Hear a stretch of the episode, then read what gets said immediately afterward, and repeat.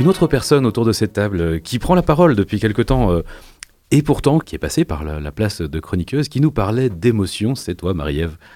Comment tu te sens dans ces transitions? Toi aussi, tu as vécu une année assez particulière qui est passée.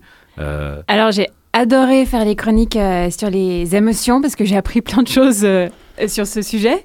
Et euh, aussi, euh, c'était, hum, on pouvait délirer et ne pas prêter attention au timing de l'émission, par exemple. Et on avait pas mal de liberté et c'était euh, assez fun.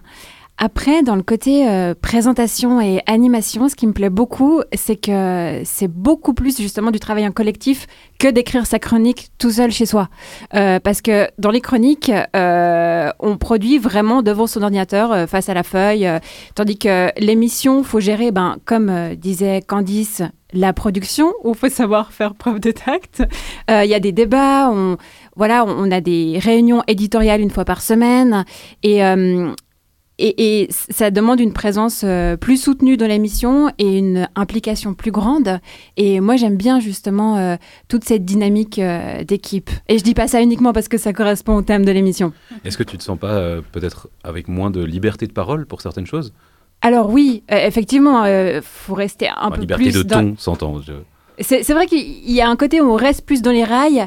Euh, après, ça va, je me sens pas brimée personnellement. Toi, oui, Guillaume? Non, ça va. Ça Et va. toi? Quelquefois, quelquefois, je l'avoue, vu que c'est les quelques dernières minutes de la saison, j'aurais souhaité un droit de réponse à, à Olivier ou à José. Je, je me fais parfois allumer, et en même temps, c'est délicieux. Mais c'est vrai que voilà, je me suis toujours gardé mais, mais la possibilité de peut-être un jour répondre.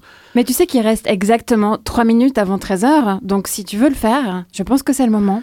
Tout ce que vous avez dit est faux. Tout le long, tout est faux. Toi, Guillaume, est-ce que tu as un bilan à faire de cette année? Moi, j'ai passé une année euh, particulièrement riche, particulièrement. Enfin, voilà, je n'étais pas là tout le long parce qu'il y a eu, il y a eu des moments euh, compliqués. Mais de base, cette expérience était assez neuve pour moi d'animer une émission de radio. C'est un média que je connaissais assez peu, que j'ai découvert au fur et à mesure.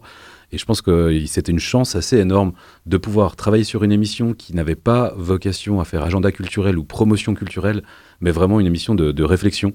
Et euh, je pense que j'ai énormément appris tant dans la manière de créer des comités éditoriaux justement d'accès, d'angler, de choisir un sujet, de s'y tenir, autant dans la partie euh, finalement qu'on pourrait penser fluide et qui est parfois improvisée, c'est la gestion du temps, comme tu en as parlé, où euh, nous, on- de notre côté de, la table d'animation, on voit une horloge, on voit une horloge, on se dit là, ah, là, il a dépassé de 3 minutes, ok, on va devoir rattraper un petit peu. Et en fait, tout, ce- jeu-là, c'était un jeu de découverte que j'ai énormément apprécié.